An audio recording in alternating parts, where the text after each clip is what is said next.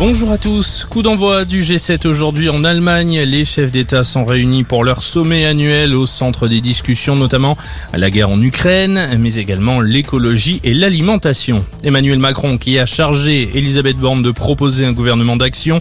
Le chef de l'État a conforté la première ministre dans ses fonctions. Elle devra donc voir quelles forces politiques veulent participer à ce gouvernement et ce sera sans le Rassemblement national et la France insoumise.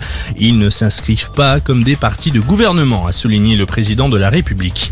Un salaire de 2000 euros pour les professeurs débutants, voilà la promesse du ministre de l'Éducation, Pape Diaye. Il a annoncé dans les colonnes du Parisien. Actuellement, pendant sa première année, un enseignant touche environ 1500 euros par mois. Les trois fournisseurs d'énergie dans l'Hexagone tirent la sonnette d'alarme dans une tribune publiée dans le journal du dimanche. EDF, Total Energy et Engie demandent aux Français de réduire leur consommation face à la hausse des prix. L'effort doit être immédiat, collectif et massif, demandent les dirigeants.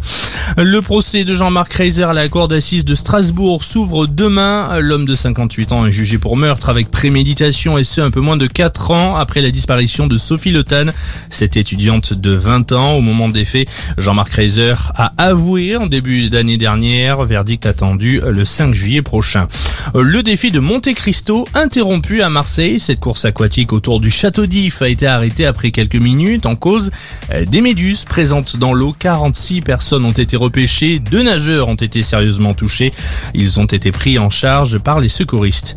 Et puis c'est parti pour le championnat de France du cyclisme. Aujourd'hui, 240 km autour de Cholet. Le gagnant aura le privilège de de porter le maillot tricolore pendant le Tour de France. L'an dernier, c'est Rémi Cavagna qui s'était imposé. Ce sera également l'occasion d'assister au retour de Julien Alaphilippe quelques semaines après sa grave blessure. Excellente journée à tous.